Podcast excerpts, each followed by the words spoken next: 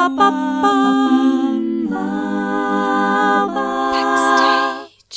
Herzlich willkommen zu Backstage. Mein Name ist Leni Bormann und am Telefon habe ich Elisabeth Fessler. Elisabeth ist Trompeterin und Dozentin an der Hochschule für Musik Trossingen. Mit dem Blechbläserquintett Harmonic Brass ist sie mit mehr als 120 Konzerten weltweit auf Tour. Aktuell hat sie zusammen mit einem Posaunisten ein Konzertprogramm mit Loop Station entwickelt.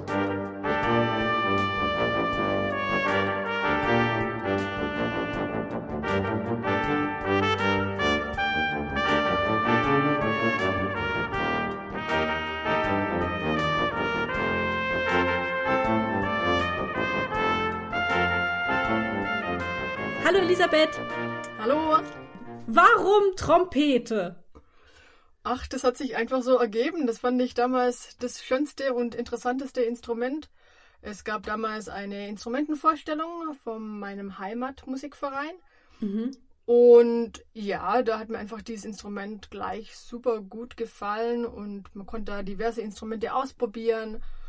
Und aus der Trompete habe ich dann gleich so ein paar schöne Töne rausbekommen und dann war mir klar, dass ich das möchte. Wie alt warst du da, als du angefangen hast? Acht Jahre. Ach krass, okay. Genau. ja, weil eigentlich ist ja immer so, also zumindest in meiner Erfahrung, dass wenn man dann, gerade wenn man ein Teenager wird, dann will man meistens irgendwie Gitarre oder Klavier, damit man auch in einer Band spielen kann oder Bass oder sowas. Aber das war bei dir nicht. Du wolltest direkt Trompete. Nee, ich habe vorhin andere Instrumente gespielt. Also ich so. habe erst mit der Blockflöte angefangen, als ich ja ungefähr drei war oder vier, sowas in dem Dreh rum. Und dann habe ich Klavier noch zusätzlich gelernt, als ich hm, weiß leider nicht mehr ganz genau, aber wahrscheinlich so, als ich fünf oder sechs war. Und dann eben äh, die Trompete. Okay, und dabei bist du dann geblieben. ja, Klavier habe ich trotzdem auch immer weiter gemacht. Klar, Flöte habe ich dann irgendwann nicht mehr gemacht, aber Klavier habe ich auch weiter gemacht und Trompete war aber dann trotzdem mein Hauptinstrument irgendwann, ja. weil ich da dann in diversen Bands gespielt habe und doch sehr aktiv war. Und ja, Klavier kann man jetzt auch nicht so in unterschiedlichen Bands spielen. Da gibt es mit der Trompete mehr Möglichkeiten. Mhm. Und ja, so war auf jeden Fall das dann das Hauptinstrument. Ich habe irgendwo bei dir, ich glaube auf Instagram gelesen, ähm, den Satz von dir, man muss Werbung für Männer an der Trompete machen, um nicht ausschließlich eine weibliche Trompetenklasse zu haben. und das war mir neu. Also ich meine, ich kenne mich überhaupt nicht aus mit Blechbläser und irgendwie Trompetenklassen. Also ich bin ja reine Zuhörerin, aber mir wäre noch nie aufgefallen, dass da immer nur Frauen sitzen an Trompeten. Ist es wirklich so? nee, nee, nee, so ist es nicht. Das war quasi ein kleiner Spaß. Ah, das war nur ein Gag. Weil okay. es eben witzig ist in, in meiner Trompetenklasse, weil ich ja auch an der Staatlichen Hochschule für Musik in Trossingen unterrichte. Mhm. Und ja, also ich habe das eigentlich überhaupt gar nicht so forciert, also beziehungsweise ich habe da auch gar keinen Einfluss drauf, so muss man es eigentlich eher sagen. Aber tatsächlich ist aktuell in meiner Trompetenklasse so, dass es fast ausschließlich Frauen sind, bis auf einen Trompeter den ich in der Klasse habe. Und das ist eben eigentlich ziemlich witzig, weil normalerweise ist immer andersrum, dass immer so, die Männer dominieren okay. und es eigentlich fast äh, ja viel zu wenig Frauen an der Trompete gibt. Und ja, wie gesagt, bei mir in der Klasse ist es ausnahmsweise anders und deshalb ist es eigentlich ganz witzig. Ah, okay, jetzt verstehe ich das, ja. Aber was glaubst du, warum ist es so, dass das vor allem Männer machen? Ist das, liegt das am Instrument? Ja, es liegt tatsächlich am Instrument. Es kommt natürlich auch von der, von der Geschichte von früher noch. Ähm, da war es teilweise einfach nicht erlaubt, dass das Frauen spielen durften tatsächlich. Also vor allem auch in den Posaunenchören. Da wurde es Frauen verboten. Und dann erst später wurde es dann erlaubt, wenn, wenn der Bedarf da war. Also wenn sie einfach zu wenig Spieler hatten und dann halt, ja, Frauen noch so eine geschickte Wahl war, um weiterhin spielfähig zu bleiben Mhm. Und erst dann irgendwann später hat sich das dann zunehmend etabliert, dass es keine Frage ist, dass es Frauen genauso gut können. Und ja, oder früher vor allem hat man geglaubt, dass Frauen nicht genug Kraft haben und die Lunge nicht groß genug ist, um ja, dieses bla, Instrument spielen zu können. Genau, bla bla bla. Aber mittlerweile haben das genug Frauen bewiesen, ne, dass sie das mindestens so gut können oder besser können als viele Männer. Und ja, zunehmend gibt es da jetzt auch wirklich viele Trompeterinnen an, der, äh, an diesem Instrument. Wie passend, dass wir diese Podcast-Folge am Weltfrauentag aufnehmen. Ja, stimmt. Ich habe vorhin auch gedacht, kurz, ja. Ja. Sehr gut. Das stimmt, ja. Hm, du bist in Ravensburg geboren und hast in Trossingen studiert, wo du heute eben auch Dozentin bist. Erzähl mal ein bisschen von deinen Anfängen, also wie es dann zu deiner Ausbildung kam und was das für eine Ausbildung war und so weiter. Ja, zunächst ging es quasi los am Gymnasium. Da gab es dann auch so in der Oberstufe einen vierstündigen Kurs, den ich dann gewählt habe. Und da geht man ja dann schon auch sehr intensiv in, in die Theorie von der Musik und muss auch dann eine, eine praktische Prüfung spielen als Abitursprüfung. Und in dem äh, Alter war ich wirklich auch schon an der Musikschule in Ravensburg sehr viel in verschiedenen Ensembles und Orchestern aktiv und habe verschiedene Wettbewerbe gespielt. Und ja, so hat sich irgendwann herauskristallisiert, dass ich die Musik auch zu meinem Beruf machen möchte und habe dann eben die Aufnahmeprüfung gemacht. Die Aufnahmeprüfungen, die lagen total ungeschickt mit den Abitursprüfungen. und ähm, ich habe mich dann ursprünglich an allen ähm, Hochschulen in Baden-Württemberg beworben aber das ging sich dann zeitlich nicht aus, weil eben dann noch die, die Abitursprüfungen anstanden. Mhm. Und dann ging es sich eigentlich zeitlich nur mit, mit Trossingen aus. Und da habe ich dann die Aufnahmeprüfung auch gemacht und glücklicherweise dann auch einen Platz bekommen. Und so habe ich dann äh, dort gestartet. Habe dann erst mit Lehramt angefangen, also Lehramt für Gymnasien mit Hauptfach Musik.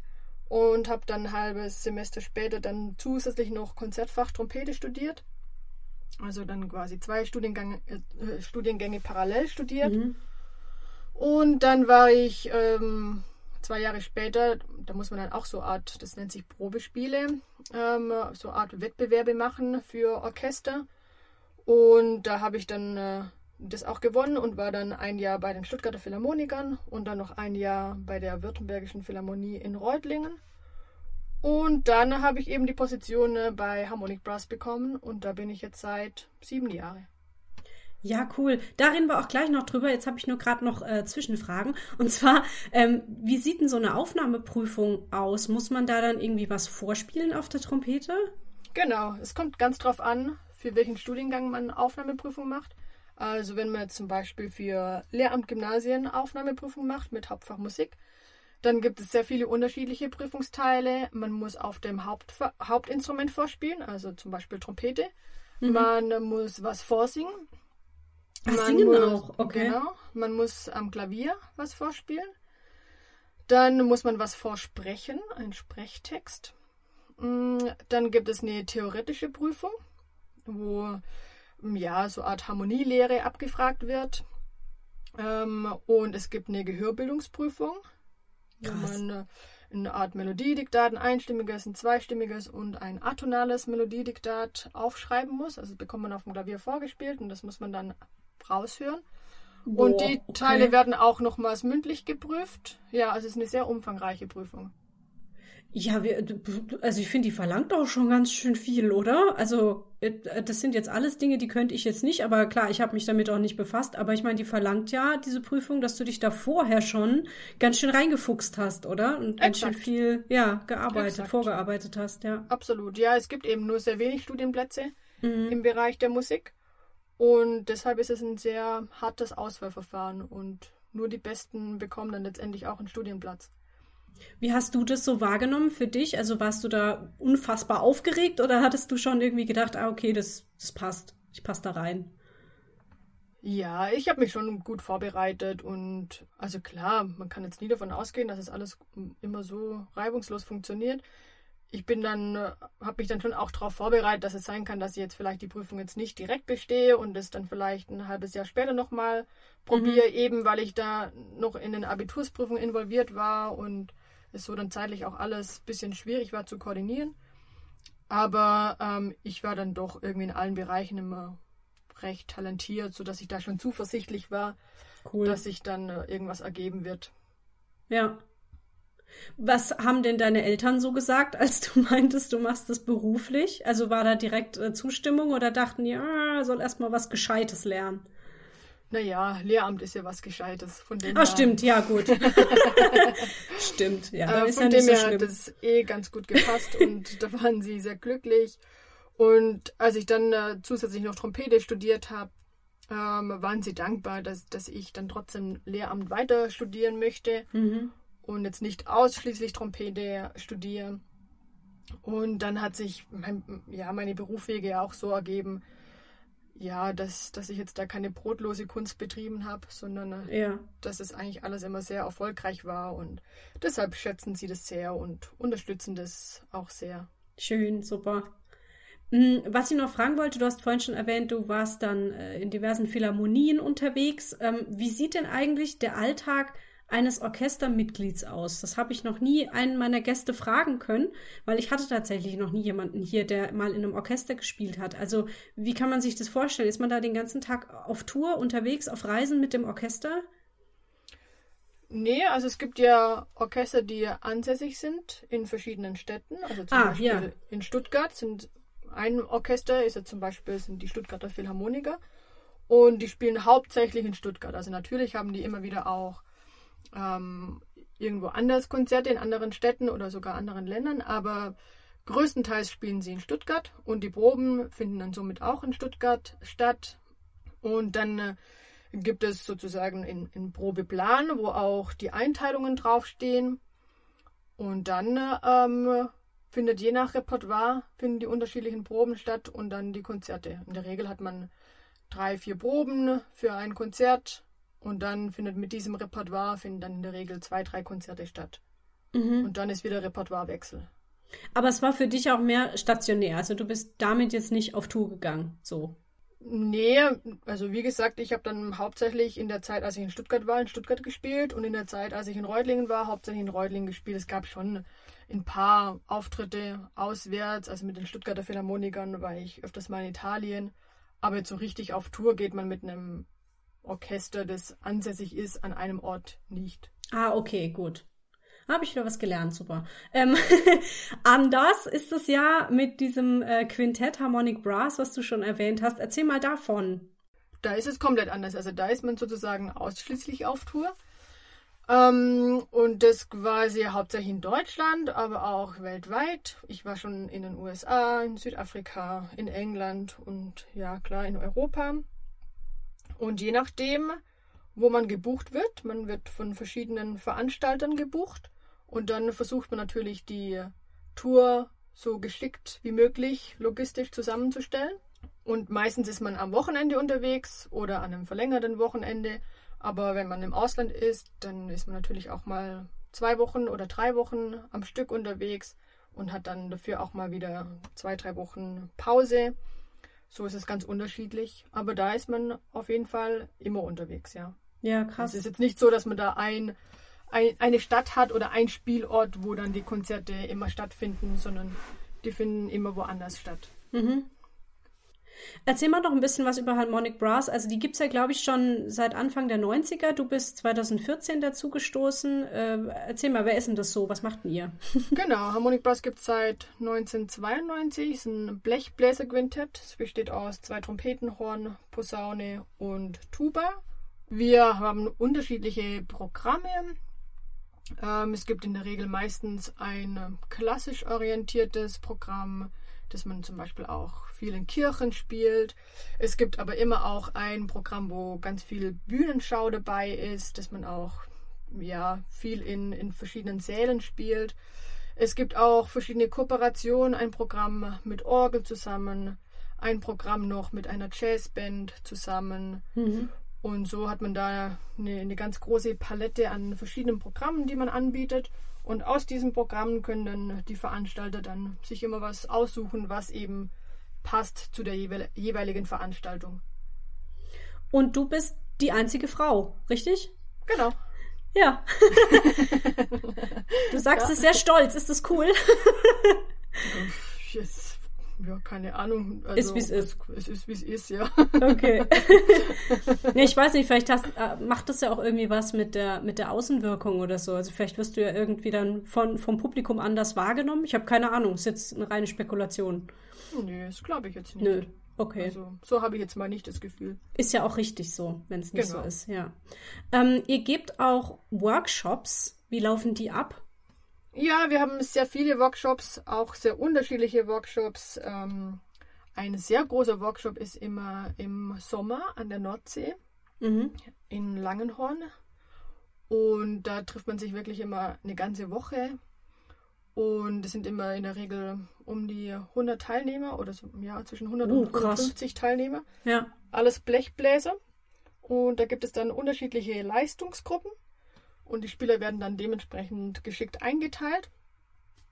Dann gibt es morgens, also der Tagesablauf ist immer ein bisschen ähnlich. Morgens macht man dann so eine Art Warm-up in den verschiedenen Registern. Also die Trompeten spielen sich warm, die Hörner spielen sich warm, die Posaunen und so weiter. Und dann geht jeder in seine Leistungsgruppe und dann wird dort ähm, verschiedenes Repertoire geprobt. Und dann gibt es am Mittag meistens auch verschiedene Seminare, ähm, zum Beispiel gibt es Themen wie äh, Arrangieren oder Themen, wie man mit Nervosität umgeht. Ganz unterschiedliche Sachen, immer wieder mhm. was anderes. Und dann geht es meistens auch nochmal weiter, dass man in der Leistungsgruppe probt und am Abend gibt es immer ein großes Tutti. Also wirklich dann mit allen 100 bis 150 Leuten spielt man dann im Tutti zusammen. Und am Ende der Woche gibt es in der Regel dann immer ein Abschlusskonzert. Wie schön. Also es ist wirklich ein sehr großer Workshop.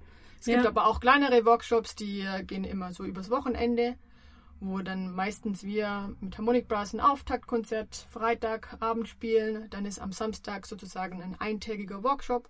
Und je nachdem ist oftmals auch so, dass am Sonntag dann das Gelernte dann auch noch präsentiert wird, zum Beispiel im Rahmen eines Gottesdienstes oder in einer anderen Form. Da gibt es unterschiedliche Möglichkeiten. Was sind denn da die Voraussetzungen, dass man teilnehmen kann an dem Workshop? Naja, dass man auf jeden Fall ein Blechblasinstrument spielt. Und ähm, ja, das zumindest schon ein bisschen beherrscht. Aber wie gesagt, auch da gibt es ja dann verschiedene Leistungsgruppen und jeder wird dort abgeholt, wo er sich aktuell befindet. So dass es dann eigentlich immer gut funktioniert, dass da wirklich jeder dran teilnehmen kann, der im Blechblasinstrument spielt und Lust hat, Neues zu lernen und sich wieder inspirieren zu lassen. Ähm, was ich auch noch gelesen habe, ist, dass ihr sozial benachteiligte Kinder in Südafrika mit Blechblasinstrumenten versorgt. Kannst du dazu was erzählen? Ja, genau. Und zwar haben wir schon mehrere Male eine Tour nach Südafrika gemacht und haben Instrumente dafür gesammelt. Weil ja hier in Deutschland fliegen ja doch so viele noch sehr gute Instrumente oftmals in Mülleimer, was schade ist. Und die haben wir sozusagen gesammelt, reparieren lassen und wieder auf einen guten Zustand gebracht. Und dann nach Südafrika gebracht. Und dort wurden die dann an, in verschiedene Townships dann verteilt. Und wir haben auch das dann ja, nachgeschaut, dass es dann auch wirklich an, am richtigen Ort dann angekommen ist. Und haben da dann auch Workshops gegeben und die Lehrer teilweise ein bisschen weitergebildet. Ja, weil äh, da war ich leider noch nicht dabei. Das war noch vor meiner Zeit. Da waren, äh, war die Gruppe das erste Mal in Südafrika und da haben sie es wohl gesehen, wie, wie ein Lehrer wenige Instrumente, ich glaube, es war nur eine Handvoll an Instrumente äh, gehabt hat und mit diesen Instrumenten dann immer von Township zu Township gefahren ist und sozusagen von ah. vielen äh, Kindern diese Instrumente benutzt wurden. Mhm. Und es war halt, ja, so konnte natürlich kein, kein guter Unterricht stattfinden und die die Kinder konnten auch gar nicht üben, weil sie gar kein eigenes Instrument hatten, weil sie dieses Instrument teilen mussten mit vielen anderen Kindern. Und damals entstand dann äh, die Idee, dass Harmonic Brass das als Herzensangelegenheit hernimmt und Instrumente sammelt und rüberschickt oder rüberbringt, um äh, den Kindern quasi da bessere Bedingungen schaffen zu können. Ja, das ist voll schön. Ich habe da auch die, die Fotos dann gesehen von diesen Orchestern, die dann eben da entstehen aus den Kindern und sehr viele ja. strahlende Augen, ist ganz süß. ja, und das war wirklich ja. total schön. Als wir dann, also da war ich dann auch dabei, als wir dann in Südafrika waren und eben gecheckt haben, ob die Instrumente wirklich an Ort und Stelle angekommen mhm. sind. Und dann haben wir eben auch mit den Kindern gearbeitet und es war dann total schön zu sehen, ja, wie jetzt wirklich dann dieses Instrument ähm, aus dem Posaunenchor XY, ich sage jetzt lieber mal keinen Namen, ähm, dann wirklich auch an Ort und Stelle angekommen ist. Es war wirklich, wirklich schön zu sehen und, und wie froh die Kinder waren, dass sie da jetzt ihr eigenes Instrument haben und so unglaublich dankbar. Es ist wirklich ein schönes Projekt. Ja, ich denke mir auch, das ist ja ganz toll für eine Kindergruppe, wenn sie in, in einem Orchester spielen können. Dieses gemeinsame was erschaffen sozusagen, ne? Oder dieses gemeinsame Erleben ist ja total toll. Absolut, ja. Ja. Mm, Ja, du bist Dozentin in Trossingen und ich kann jetzt vorlesen, was ich mir hier notiert habe, nämlich in den Studiengängen Bachelor, Master, Lehramt, Gymnasium, Master Musikvermittlung und Master Extended Music Education. Und die letzten beiden weiß ich leider überhaupt nicht, was es ist. Erklär mal. Genau, also über den äh, Bachelorstudiengang Lehramt Gymnasien haben wir ja vorhin schon mal ein bisschen geredet. Ja, da kann ich mir was drunter vorstellen, ja. Ähm, der Studiengang Master Musikvermittlung, ähm, da geht es quasi darum zu überlegen, wie man Musik gestaltet, wie man äh, Musik präsentiert, damit es für die Zuhörer interessant ist. Und da gibt es natürlich ganz unterschiedliche ähm, Formen. Ähm, also da geht es um unterschiedliche Konzertformate, die man sich überlegen könnte, um äh, Musik zu präsentieren. Mhm. Jetzt gerade auch in der Corona-Zeit natürlich ja sehr aktuell zu überlegen, okay, wie kann man auch Musik auch während der Corona-Zeit geschickt vermitteln und geschickt präsentieren. Es geht aber auch ähm, in die pädagogische Richtung, dass man überlegt, ähm, welche, welche Lehrbücher sollte man aktualisieren, was gibt es da für Möglichkeiten, um Musik auch pädagogisch geschickter zu vermitteln. Also es ist ein sehr, sehr breit gefächerter Studiengang, der sehr Mhm. unterschiedliche Sachen abdeckt. Und die Studenten müssen sich natürlich auch spezialisieren auf verschiedene Gebiete und ja, lernen verschiedene Bereiche kennen. Also sie, sie machen auch verschiedene Praktiken. Zum Beispiel gehen in Radiostationen. Auch das ist auch eine Art von Musikvermittlung, dass man auch da überlegt, okay, wie präsentiert man Musik, wie bringt man das an die Zuhörer, wie macht man das interessant. Ähm, natürlich auch sehr wissenschaftlich orientiert, dass man ähm, auch Biografien erforscht und alles sehr wissenschaftlich hinterfragt, was macht Sinn, was macht vielleicht keinen Sinn, wo muss man was verbessern. Ähm, ja, und die machen verschiedene Praktiken auch zum Beispiel in Orchestern, wo es ja auch um die Programmgestaltung geht, wo es vor allem auch viel darum geht, wie man auch Kinderkonzerte zum Beispiel macht, äh, was da für Möglichkeiten gibt, wie man das verbessern kann, wie man da neue Konzepte überlegen kann. Mhm. Also sehr breit gefächert. Und der Studiengang ähm, Master Extended Music Education, da geht es im Prinzip darum, einen digitalen Schwerpunkt zu setzen. Dass man ist ein Aufbaustudium und der ist vor allem auch für Lehrkräfte aller Art gedacht, die Musik unterrichten und die noch mehr lernen wollen, wie man Musik auch digital vermitteln kann und einfach lernen, mit der Technologie umzugehen und da ein breiteres Wissen sammeln. Also auch sehr aktuell, ne, in der jetzigen Situation. Absolut, Ja. absolut, ja, total. Ja. Also wirklich sehr schöne Studiengänge. Loop the Classics heißt das neue Konzertprogramm, bei dem eine Loopstation zum Einsatz kommt. Ich habe gedacht, vielleicht sollten wir kurz erklären, was eine Loopstation ist, weil ich arbeite auch gerade mit einer. Ich ähm, arbeite Ah, gerade an einem, an einem Live-Hörspiel.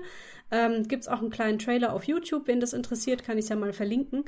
Äh, das wollte ich jetzt gar nicht erzählen. Ich wollte erzählen, dass ich recht häufig gefragt werde, was ist denn das jetzt genau für ein Ding und was macht das? Ähm, eine Loopstation ist ein technisches Gerät, das Audiospuren aufnehmen kann, also die man per Mikrofon einsingt oder einspielt mit einem Instrument. Und diese Audiospur wird dann geloopt, also als Dauerschleife abgespielt. Und dadurch ist es dann möglich, ähm, Grundakkorde oder Beats oder so Atmosphären zu erzeugen, ähm, Gesang zu Schichten zu layern. Oder in eurem Fall entsteht da ein Orchestersound, obwohl ihr zu zweit auf der Bühne seid, ne? Ja, also mit dem äh, Kooperationspartner Christian Ganichenko ähm, aus Amerika habe ich da damit 2017 angefangen, dass wir Aufnahmen gemacht haben in Form von Overdub Recordings. Also das Mhm. hatte zunächst eigentlich erstmal gar nichts mit der Loopstation zu tun, sondern wir haben einfach klassisches Repertoire von zweistimmigen Sachen bis zu ja 15-stimmigen Sachen aufgenommen, indem 15, okay, ja. Genau, indem jeder unterschiedliche Stimmen eingespielt hat. Also er hat den ganzen tiefen Satz eingespielt und ich habe den hohen Satz eingespielt. Ähm, und dann wollten wir aber diese Art auch live präsentieren und haben dann überlegt, wie man das gestalten könnte. Und dann sind wir drauf gekommen, dass uns da die Loopstation helfen könnte, dass wir natürlich dafür auch die Stücke speziell dafür arrangieren müssen oder neu komponieren müssen. Und um äh, den Sound sozusagen noch zu vergrößern, haben wir da noch mit verschiedenen äh, Pedalen experimentiert. Da gibt es so verschiedene Effektpedale für Gitarre, die teilweise auch für unsere Instrumente funktionieren. Und damit wird experimentiert, sodass man dann automatisch dann noch andere Klangfarben hinzufügen kann. Mhm. Und wenn man äh, die Stücke geschickt komponiert oder arrangiert und vor allem auch mit den Einstellungen der Loopstation spielt, die sehr komplex sind, aber dann auch sehr viele Möglichkeiten bieten, wenn man die beherrscht, kann man da ganz geschickte äh, Stücke konzipieren aber ist natürlich ähm, sehr komplex alles, weil man sehr viele Pedale zu bedienen hat und das demzufolge sehr geschickt überlegen muss und sehr gut einstudieren muss. Aber wenn es dann funktioniert, dann macht es umso mehr Spaß. Ja, es gibt äh, diverse YouTube-Videos, wo man sehen kann, was ihr da tut. Das sieht tatsächlich sehr komplex aus, weil ihr halt Instrumente in der Hand habt. Unter euch sind super viele Kabel und eben Schalter, die ihr dann mit den Füßen noch bedient zum richtigen Moment. Also es ist auch eine unglaubliche Timing-Frage, ne? Was Exakt. man so. Ja, ja, ja. Absolut. Und man darf nicht mal irgendwie eine Kleinigkeit vergessen, weil wenn man mal ein Pedal falsch drückt oder nicht drückt, dann funktioniert das gesamte Stück nicht mehr. Ja, ja, ich kenne das tatsächlich gerade auch von meiner Arbeit mit dem Ding, mit der Loopstation, wo ich dann auch immer denke, ja toll, wenn ich jetzt hier zu einem Sekunde zu spät diesen Knopf drücke, dann muss ich nochmal von vorne anfangen. Genau. Ja, ja.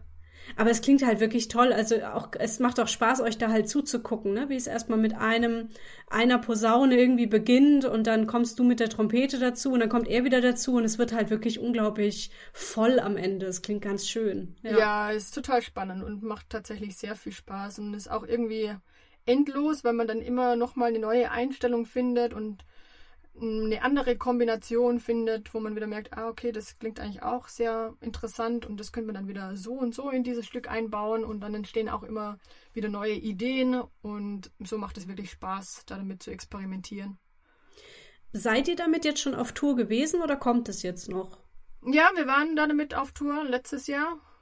Gerade, ja, auch zu der Zeit, also gerade vor einem Jahr eigentlich. Ah, kurz bevor alles unterging, ja. Mhm. genau. ähm, und da hatten wir verschiedene Konzerte. Es waren unglaublich schöne Konzerte. Es hat sehr viel Spaß gemacht. Und dann waren wir letztendlich in, äh, in Miami, Florida. Wow. Und da hätten wir dann noch zwei Konzerte gehabt. Aber ähm, ja, da musste ich dann abreisen nach Deutschland und die Konzerte mhm konnten dann nicht mehr alle stattfinden. Aber ja, wir können trotzdem von Glück reden, weil Großteil der Tour konnte stattfinden und es mhm. waren dann letztendlich zwei Konzerte, die nicht stattfinden konnten und die nachgeholt werden. Aber ja, von dem her, das war eine schöne Zeit und auch eine verrückte Zeit, weil ja dann letztendlich dann doch alles irgendwie sehr schnell ging und ja. ich dann wirklich schauen musste, dass ich noch irgendwie heimkomme. Ähm, aber ja, also wir gehen davon aus, dass das dann irgendwann wieder möglich sein wird. Also vor allem auch diese Form wird vielleicht tatsächlich irgendwie auch in Zukunft noch mehr gefragt sein, weil es ja doch mit wenig Leuten auf der Bühne kann man große Musik gestalten. Mhm. Ähm, ja, gut, ich hätte auch Corona noch angesprochen, weil ich äh, wissen wollte, wie, ja, was es, was es mit dir gemacht hat sozusagen oder mit deinen Plänen. Wenn du jetzt sagst, du bist dann irgendwie schnell nach Hause, was war dann? Hattest du dann plötzlich gar nichts mehr oder wie hast du dich da gefühlt? Ja, gut, am Anfang war das natürlich schon, ich denke, weltweit ein bisschen eine verrückte Situation und jeder war erstmal sozusagen, ja, ein bisschen hilflos und man wusste nicht, was das jetzt alles bedeutet und was dann noch alles auf einen zukommt und so ging es mir natürlich auch. Ähm, und irgendwann sortiert man sich dann ein bisschen und versucht wieder seinen Tag zu strukturieren und zu organisieren und letztendlich das Beste aus der Situation zu machen und so ist es bis heute noch. Mhm. Und ähm, ja, es funktioniert ganz gut. Also man kann die Zeit dann doch auch gut nützen und finanziell bin ich da glücklicherweise jetzt ähm, nicht belastet. Von dem her kann, ja, bin ich da sehr froh und sehr dankbar und kann die Zeit dann auch eben nützen, um äh, mich künstlerisch weiter zu, ja, weiter gerade mit dem auch zu experimentieren, was ich eh schon mache, mit einem mit dem ganzen digitalen Zeugs mhm. und mache viele Weiterbildungen und komponiere neue Stücke und es läuft natürlich auch mit Harmonic Brass viel im Hintergrund, so dass man die Zeit schon geschickt nützen kann. du konntest ja wahrscheinlich auch online weiter Unterricht geben, oder? Genau, ja. Also an der Hochschule, es war jetzt auch nicht so, dass das ganze Jahr lang nichts möglich war. Also mit Harmonic Brass haben wir dann letztes Jahr trotzdem noch 70 Konzerte gespielt, weil wir dann im Sommer ganz viele Outdoor-Konzerte gespielt haben. Und jetzt eben seit Dezember ist jetzt aktuell gerade schwierig, aber man glaubt jetzt schon auch, dass dann, äh, wenn es draußen wieder wärmer ist, dass man dann auch wieder über den Sommer viele Outdoor-Konzerte spielen ja. kann. Und an der Hochschule war es schon auch so, dass es zeitweise erlaubt war, auch vor Ort zu unterrichten. Und jetzt aktuell sind gerade eh Semesterferien. Und ab April, wenn es dann wieder weitergeht, hofft man dann schon auch, dass im Präsenzunterricht wieder mehr möglich sein wird. Aber ja. klar, man muss einfach ein bisschen abwarten und kreativ bleiben und guter Dinge bleiben. ja, das ist manchmal gar nicht so leicht, aber ja, schön, schön wenn es funktioniert. Ähm, ich wollte noch erzählen, ich habe eine, eine Bekannte, die ist äh, professionelle Fagottistin, heißt es so. Sie spielt Fagott. Ähm, ja. und sie fand es voll lächerlich, äh, dass speziell Blasinstrumente sofort verboten wurden, weil da angeblich so viel Atemluft und Spucke rauskäme und das stimmt überhaupt nicht. Äh, wie sind da so deine Erfahrungen? Ja, gut, anfangs wusste man es einfach nicht und ähm, dann gab es da verschiedene Experimente, die man durchgeführt hat und es wurde dann letztendlich bewiesen, dass es tatsächlich nicht so ist. Ja. Ähm, Weil sie meinte, wenn, wenn vorne Spucke und, und Atem rauskäme, dann käme aber kein Ton raus. Und äh, also dann würde genau. man das Instrument nicht richtig spielen können. genau, also es ist definitiv widerlegt, dass es nicht so ist. Ah ja, okay. Ähm, mit Gesang ist tatsächlich immer noch ein bisschen problematisch. Ähm, und ja, klar, bei Blechblasinstrumenten, wir müssen schon ein bisschen aufpassen mit dem Kondenswasser, dass man mhm. das jetzt irgendwie nicht mit Schwung umeinander spritzt. Aber Was ein schönes Bild. Ja, okay. Aber ähm, da weiß jeder auch mittlerweile, wie man damit umgeht und dass man da ein ja. bisschen vorsichtig ist und dann macht das eigentlich keine Probleme. Aber klar, ich meine, da findet man auch zunehmend einen geschickten Umgang. Mhm. Was sind denn jetzt aktuell so Pläne, Ziele, Projekte? Was kommt als nächstes? Ja, also wie gesagt, man ähm, erstmal sind in letzter Zeit viele Aufnahmen entstanden und da wird auch, ich glaube, nächste Woche, am 19. März, ich glaube, das ist nächste Woche oder in zwei Wochen. Äh, ja, zehn Tagen, ja, ja, ja. Ah, ja, genau. Ähm, da wird eben eine EP veröffentlicht, eben gerade von Loop the Classics. Mhm. Ähm, und da war jetzt quasi in letzter Zeit auch einiges geboten. Und dann werden jetzt schon auch wieder ähm, Proben mit Harmonic Brass sein. Ist aktuell immer noch so ein bisschen schwierig. Wir müssen noch ein bisschen warten, dass unser Posaunist, der aus Tirol kommt, wieder über die Grenze reisen mhm. darf. Aber da gehen wir auch davon aus, dass es bald wieder möglich sein wird.